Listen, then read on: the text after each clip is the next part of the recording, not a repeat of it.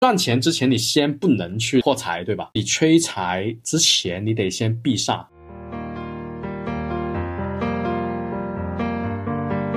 开光它到底是一个什么样的作用呢？能够让本来没有太大作用的东西变得特别有用？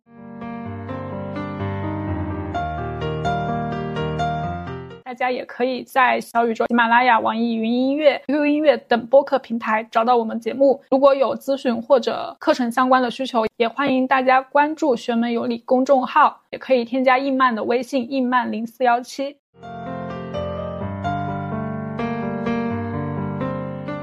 Hello，你好呀，欢迎收听《玄门有理科学搞玄》，这里是易曼，我是十三。我们上一期节目的话，聊一聊关于如何养成好运体质。我们这一期的话，就来分享一些搞玄人经常用得到的小物件。对，毕竟这是一个需要通过物品来标榜身份的年代。可是我们的物品都很便宜，不要说这种话，搞得我好廉价那样子。性价比非常高，值钱的东西都在我的脑子里面。知识是无价的。好，话都已经说到这里了，我们今天分享的确实都是一些小物件，可以办大事的那种类型啊。我们一般都会喜欢去买一些可以提高自己运势的东西啊。我相信很多姐妹她们都会买水晶、串串之类的，对吧？招桃花、招财、招贵人。我们上一期节目有提到，你想要养成好运体质，拥有好运的前提是你要先消除你的负面能量。在风水这件事情上，想要提升我们的运势，那第一步就要解决一些。让我们容易踩坑的东西，像十三老师在给给人看风水、看房子的时候，我就发现有几个物件它的出镜率是非常非常高的，所以我其实还有蛮多疑惑的。比如说十三老师，葫芦在博客里面是出镜也非常高，我知道葫芦是可以用来化煞的，呃，我今年的卧室就在五黄二黑的位置上嘛，就需要。在我的门上挂葫芦，比如说你的办公桌它被门冲了，也需要挂个葫芦来化一下煞。但是我也有看到有人求财是用葫芦的，买个很大的那个葫芦放在他的工位上面。葫芦它还有那种开口和闭口之分的。其次，葫芦它的大小也不一样，有巨型葫芦，还有那种迷你葫芦，真的是特别迷你的。所以我就很疑惑，石涛老师，这个葫芦它的作用到底是什么？它什么时候是可以化煞的？什么时候是用来求？求财的，然后什么时候该用大葫芦，什么时候该用小葫芦呢？我说的都是我平常用的那个用法哈。一般葫芦呢，就是用来化解那些门冲或者是一些五黄二黑的气，因为葫芦它是化煞用的。为什么葫芦呢可以化煞？你看一下它的入口是不是比较小，肚子比较大？十三老师，我喊你一声，你敢答应吗？起开。而且它那个肚子比较大的话，它还分了两部分嘛，所以它相当于是有一个层层递进，就由小变大的那个趋势。所以像这一种，它就可以去缓和那个煞气，它从造型上就会有带来这么的一个感觉。那讲风水其实就是看感觉，葫芦它为什么可以化煞，完全就取决于它的一个形态的区别。人家就是长得好，天生就可以化煞。你说看风水就是看感觉，你这个让这个风水变得很随意啊。哎，我觉得不要搞得太神秘啊。它不神秘啊，它是。是有逻辑有方法的呀，是啊，但那个逻辑的方法到最后不就是感觉吗？所谓的阴阳，所谓的阴气重跟阳气重，到最后不就是你走进这个房子的时候，它到底是凉爽的，还是阴阴森森的，还是阳光明媚的？这些都是感觉，不要觉得那句话听起来是特别的敷衍，没有那句话其实就是真理。所以风水师的个人体质会非常重要，可以用个人体质去感受这个事情，做一个最终的判断。好，那我们回到葫芦这件事情身上，那刚才有说到闭口跟开口嘛。那其实，在用的时候肯定要用闭口的葫芦，它的那个气才不会跑掉。开口的葫芦用来干嘛呢？用来喝酒啊，用来装水是 OK 的，但是它不是用来做风水物的。浪浪山的小猪妖，它的那个葫芦就只能够用来喝水的哦。对，刚才有提到那个葫芦的大小嘛，巨型跟迷你。那一般巨型的葫芦应该是会用在某些特定的场景里面，那个很难去具体来阐述哈。但是迷你的葫芦呢，更加多像是一个。小饰品啊，我们最开始有一些听友群里面，好像好遥远的事情哦，但其实也就是几个月前，当时我们在听友群里面去给各位去看风水嘛，提到说在办公室里面，如果要化解那个被门冲的情况的话呢。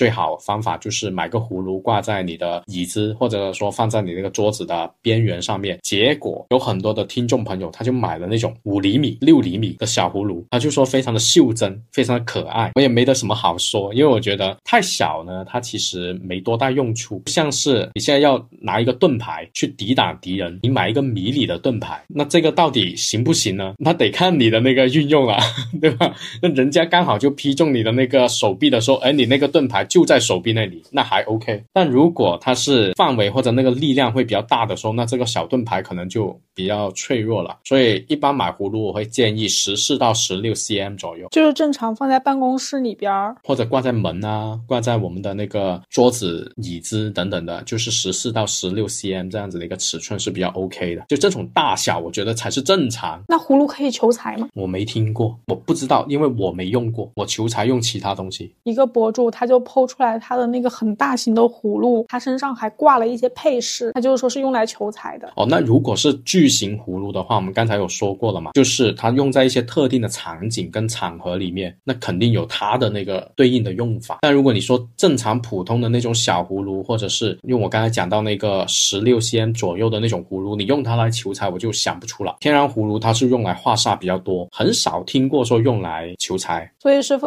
天然葫芦它就是从树上摘的，对不对？对呀、不然呢？很久以前的某一期节目的那个梗，我现在还耿耿于怀。哦，好像有点印象，就是那个葫芦到底从哪里来？我说是去淘宝买吗？你说是去树上摘，可它确实就是在树上摘下来的呀。不要深究这个问题，会显得你是一个城市人。那其实我看你除了有的时候推荐天然葫芦之外，还会去推荐这个铜葫芦。铜葫芦和天然葫芦的区别是什么？就突然间很想吐槽，我说天然葫芦从树上摘，铜葫芦就是用铜做。其实它的区别就在这里啊，就是材质的问题。你想一下，铜葫芦它五行属什么？金。所以它就不能放在正东方或者东南方。假如说东南方它正好就入了这个五黄或者二黑，那我到底在什么时候我要去用这个铜葫芦呢？你需要用到五行属金的时候，然后你又要化煞的时候，你就可以用铜葫芦啊。所以房子不同的方位，它其实还是有本质的不同的。葫芦还有七彩石葫芦啊，啊，这个就很有趣了嘛。七彩石葫芦你还记得是用在什么地方吗？补漏啊。补漏是因为卫生间它有缺口。对呀、我们说卫生间它之所以是一个不好的东西，就是因为它有漏洞啊，对吧？你的财位落在卫生间，那就花钱花得很啊。那这个时候你要干嘛？继续花吗？你肯定要把它补起来啊。那怎么补？为什么要用七彩石？这取自于哪个典故？女娲补天。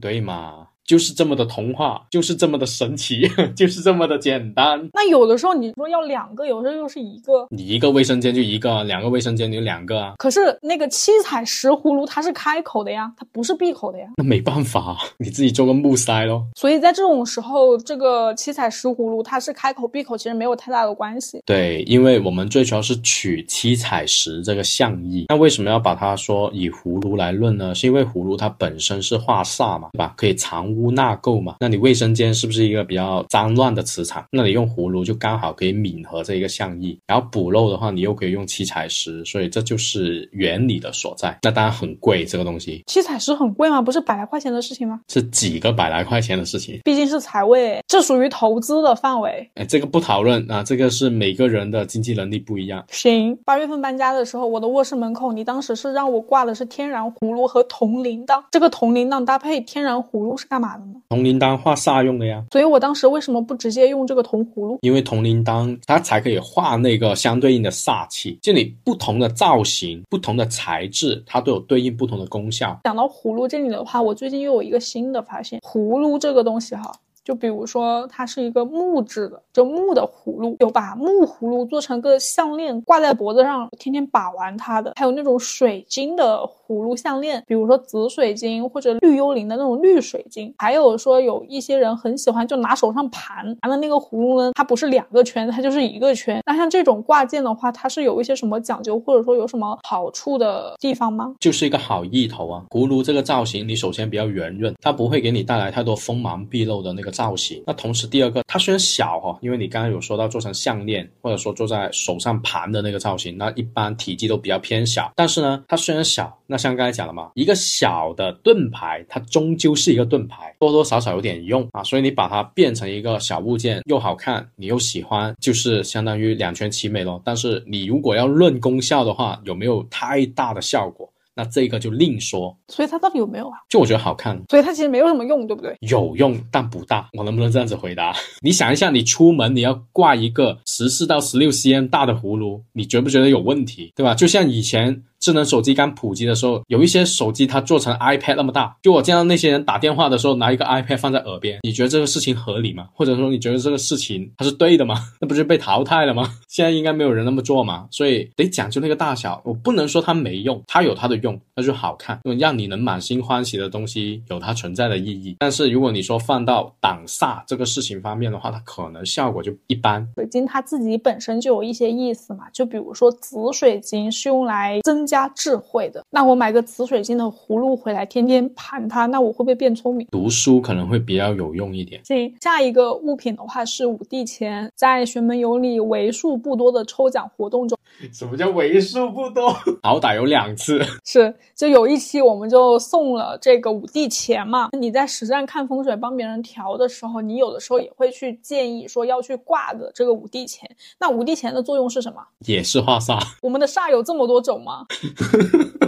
对，有很多，尤其是五黄二黑的话，你就必须要用五帝钱，因为五黄二黑它属土煞，所以这个时候你就要用一些金属性的物品。那金属性物品来讲的话，五帝钱我觉得是比较常用的其中一种类型。包括我自己本人的话，我的房间也是长期挂着一串五帝钱在那个门口的把手上面，就可以保平安。因为金属性它本身就有那种正泄力，对吧？五行属金，金主重格，可以抵御一切的外敌、外邪的入侵。所以的话呢。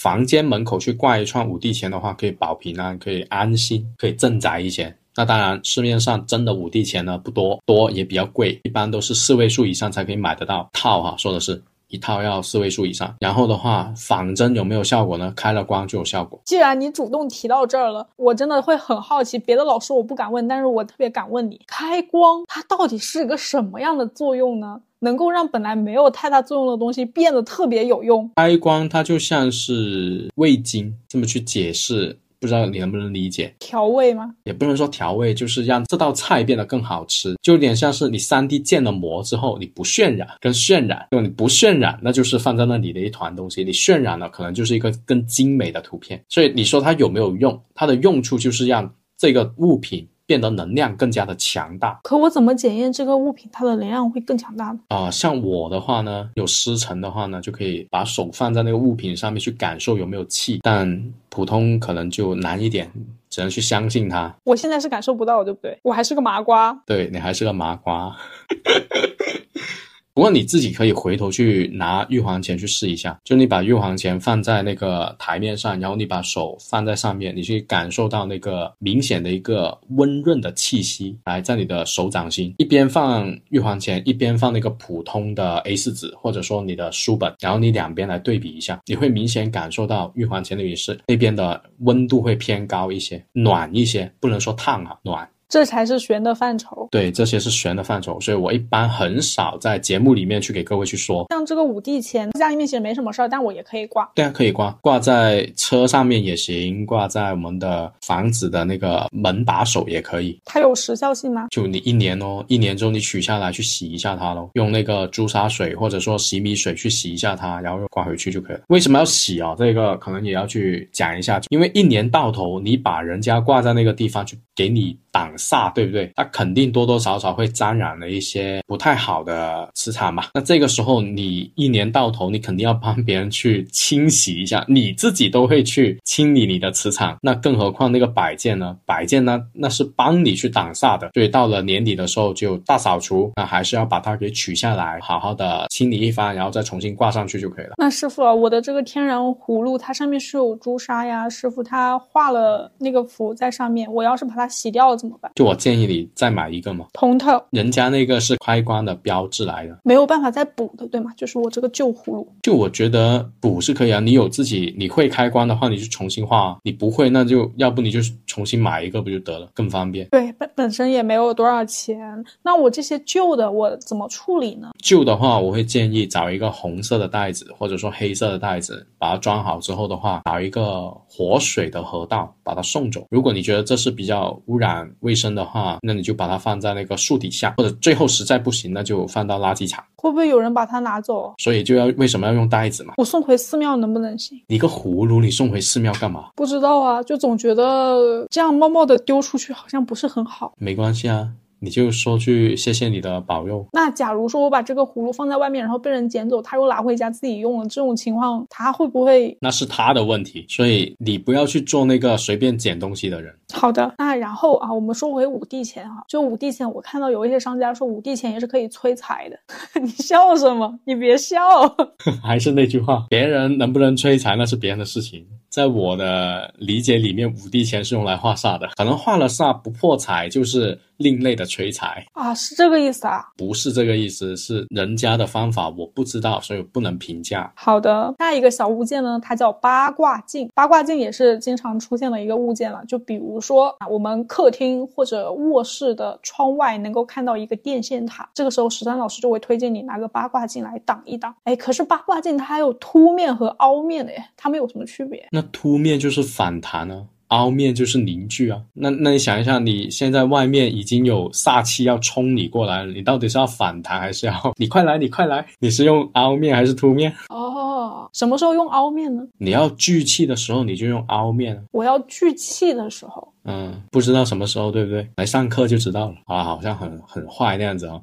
聚气就其实它用的比较少，确实，就你一般遇到好的那些外局就可以用这个凹面镜，但是遇到好的外局我都不建议用，都不建议摆，因为已经很好了，是吗？对啊，已经很好，没必要去摆。只是有一些人他们会希望更好，那就给个小东西，给个仪式感给他，说那你摆这个吧，可以好一点。所以事实上真的会好一点吗？不能揣摩啊，这种东西我怎么回答？就他摆跟不摆他都可以好，只是赚一百块和赚一百零五的区别。啊，对我有，我觉得应该就是差不多。然后您刚刚一直在强调这个物品的大小问题哈，我看我们的那个。八卦镜它就很小啊，它怎么去抵挡外面这种那么大的煞气？你也可以摆大的呀，但是你家有没有那么大嘛，对吧？就比如像在啊有一次我去出差的时候，有遇到过一家门店，他们外面是有一个很大的电箱，不是那种小小的，是直接几平方占地面积几平方的那种，就很大，就刚好在他的门口前面对着他那个窗户。像这一种的话，你用一个小小的八卦镜是挡不住的，而且呢，像是商业门店的话，像这一种都是比较危险的嘛，所以当时就已经不能去放那个八卦镜了。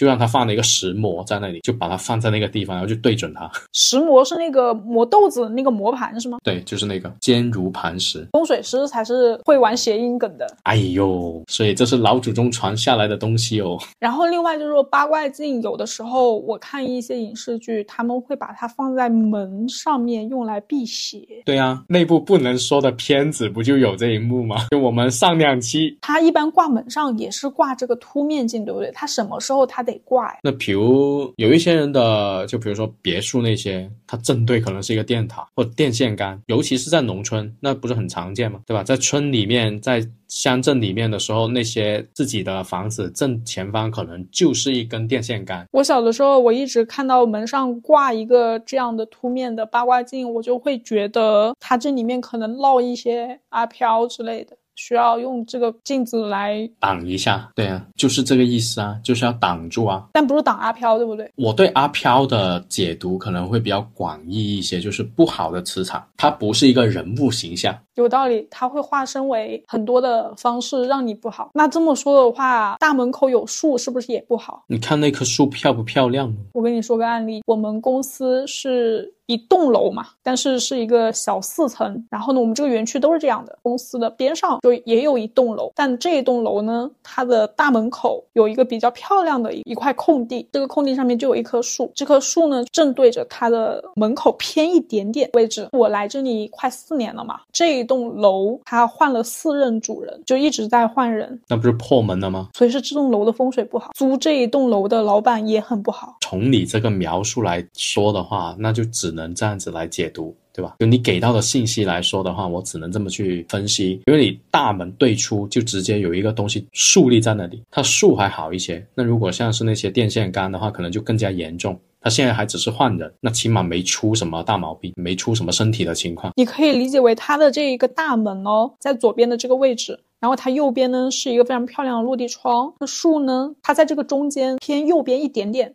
大概是三分之二的那个位置那条线上面，那还是对准了它整个房子的正前方嘛？那就也是一样啊。又帮听众朋友们淘到了一些新知识。就如果你发现你们家公司有这样子的情况的话，就赶紧跑。所以下次去面试的时候要重点看一看公司的大门外面有没有一些什么问题。特别搞笑，我可以在这里分享一个故事。我记得去年年底的时候，我有去出差，然后呢就去了一家新店。当时这家新店我一去的时候，我就觉得很不对劲。为什么呢？因为它的门口正前方就是一条马路，然后马路的对面就是一根电线杆，就正对着它的门口。这家店从装修开始就一直在那里吵，一直跟各种人吵，装修的也也在吵，厂家也在吵，里面自己的团队也在吵，从来没停过。然后反正我在那里待了两天，我就待不下去了。那这个老板他的最近的那种运势也很差。有趣就在于说，老板他是。懂的，对他当时起这个房子的时候，他是有去专门请过人，因为潮汕啊。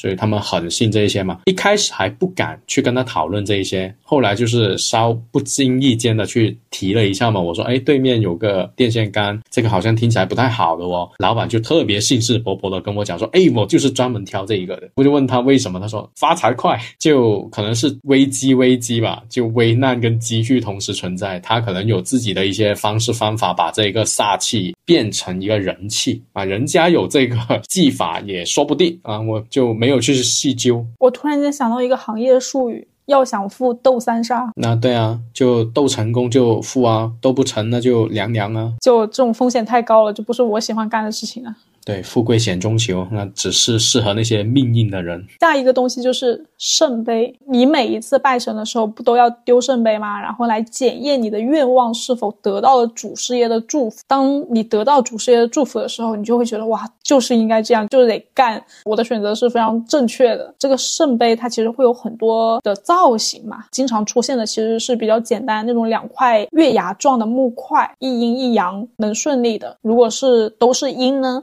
或者都是阳的，那就事情不太好嘛。但是啊，沈老师，我看你的圣杯跟电视剧里和道观里面的都不一样哎，你上面有铜钱，有贝壳，你的这个圣杯有什么讲究吗？就好看呢。这个节目录不下去了，现场摔手机。就那个声音听起来更加的干脆利落啊。首先第一个。方便携带，对吧？就你木块的话，终究体积太大。那像我们那个圣杯的话，就一个小小的袋子就可以把它随身带了。然后的话，上面的铜钱它其实是化煞用的，就那个就没什么，因为你毕竟要带着这个圣杯去很多的地方，尤其我们不是在祖师爷面前才用，我们很多时候在深山老林里面也会去用这个圣杯。就比如你要葬坟的时候。你得在那个坟前去看一下做的这个东西到底过不过，你找的这个地方是不是龙蟹，或者说你做的这一个法事，你做的这一个行为操作到底有没有效果？那你得问祖师爷，你会需要在那些比较阴森的场景里面去用这一个圣杯。那这时候的话，铜钱它就用来化煞的，那个贝壳。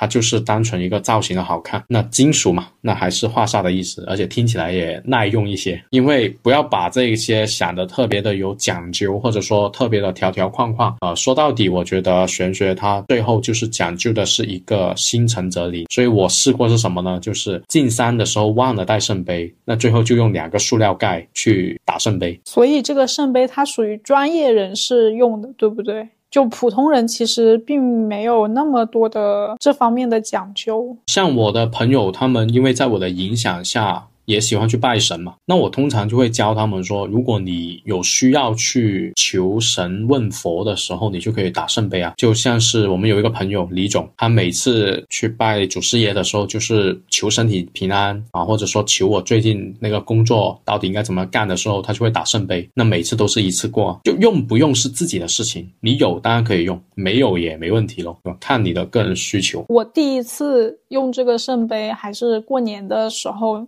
就是你跟我说拜完神之后可以打这个圣杯，我打了第一次是不过的，我就以为说这个事情就结束了，回来跟你说，你说不对啊，你又继续打呀，烧玉皇钱加钱，我说啊还能这么干呢？你说对呀。打到他过为止啊，多烧点钱啊！我当时就觉得，怎么拜神这件事情还可以用这种方式来通关的？就是啊，你不过你就要弄到过为止啊！之前一直以为说打圣杯这件事情，它是一个占卜一样的事情，去问神明说这件事情到底能不能这样去做。我要是这样子去操作一番，我就会觉得这你我本无缘，全靠我花钱。哎，不是哦，像是一般我们在祭祖的时候，祭祖或者说还愿的时候，还愿的时候，你比如说我这次。准备了一千张玉皇钱，然后呢，我烧完了，结果发现打圣杯不过，那就是证明我还愿给不够啊，那我就要加呀，我要加到够为止啊，过为止啊。但如果我现在过来，我是求问一些事情，对吧？我比如问说，我明年某个某个项目行不行？他不过，那这个东西我不可能烧钱烧到他过的，因为没意义。它就像占卜一样，已经出了一次结果，你要去相信它。但我刚才说你是祭主啊，举个场景哈。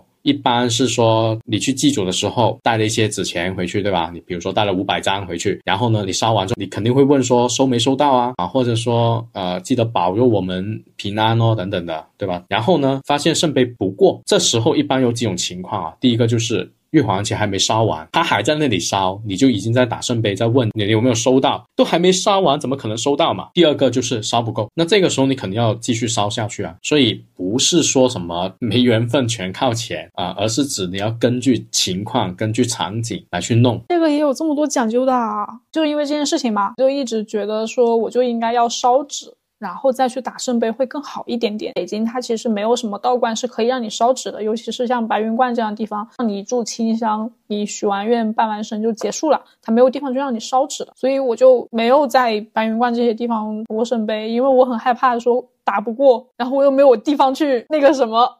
如果你是在白云观那里去拜神，然后你想问一些事情，那你打圣杯，你确实就是在咨询啊，对吧？问完过跟不过，你添一些香油钱就可以了呀。添完香油钱还可以再继续是吗？你都问了一次了，你不得接受那个结果吗？没办法改了，就是嗯，没办法改，就你问了，但是呢，这个不过它未必就是不成。它有可能是指没那么顺利，或者说不太如意，没有你想象中那么好的结果。因为我还是相信啊，你只要付出了多少，会有一些收获，或者总会有一些事情发生，不可能没事情发生的嘛。师傅，你这样说的话，那我以后拜神就要更谨慎一些了。如果说我许的那件事情，我很想它成，在神明面前去许下一个这样的愿望，想问他能不能行，我就不应该这样子去许愿了呀，我就不应该再问他说能不能行啊，我就只有一句话，就是求求你。保佑我这件事情一定成，怎么怎么着的，对吗？我觉得你这里犯了一个思想观念上的小问题哦。不成圣杯不过，它只是指这件事情有难度，有难度你就不做了吗？不啊，我会觉得他有点触眉头。这件事情并没有得到神明的那种认可，就相当于说是一种心理暗示啊。时机跟条件可能还没有那么的好，但并不意味着你不能做。我知道我的意思是，它会大大的打消我心里面的那一个冲劲。你就换个目标，或者说你就降低你的回家开奇门盘好了，从奇门盘上找解决办法。那如果奇门盘上面出现了天瑞星呢？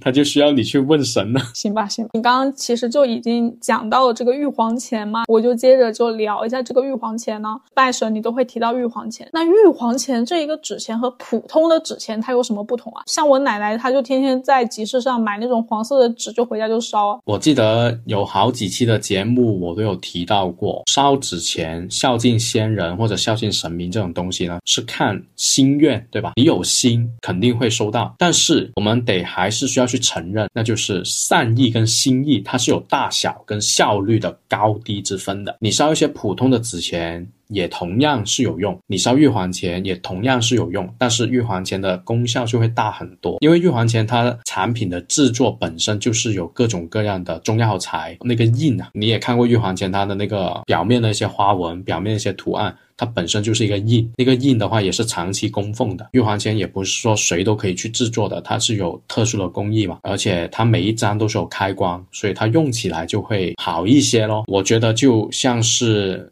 你用普通的手机跟你内存厉害一点的手机这样子的区别，那对于有一些人来说，他可能就追求体验感，或者说追求效率更高。那有些小伙伴他可能就觉得说，我烧了就 OK 啊，我自己心里面。过得去就行了，我不追求太多。所以的话，如果你是站在这个角度的话，他们没区别，什么都可以烧。但是如果你是站在一个更加有需求角度的人来说的话，比如说你要去做法事，比如说你要去还阴债，比如说你就特别特别想念你某一位亲人，然后你想给他更好的，就像这一种，那你我就会建议用玉皇钱，就相当于你送礼物给。一个普通的朋友跟送给你的女朋友，可能普通的朋友你就随便一些礼物给他，但是亲密关系的朋友，你可能会精挑细选一些更贵重的礼品给他。玉皇钱和普通纸钱，我有一个很大的印象，就是我第一次带回去烧的时候，我奶奶帮我烧，然后我奶奶因为她那个玉皇钱的纸其实是非常薄的，然后呢，她一张一张烧的时候。它的那个火焰的那个炫啊，跳跃旺盛，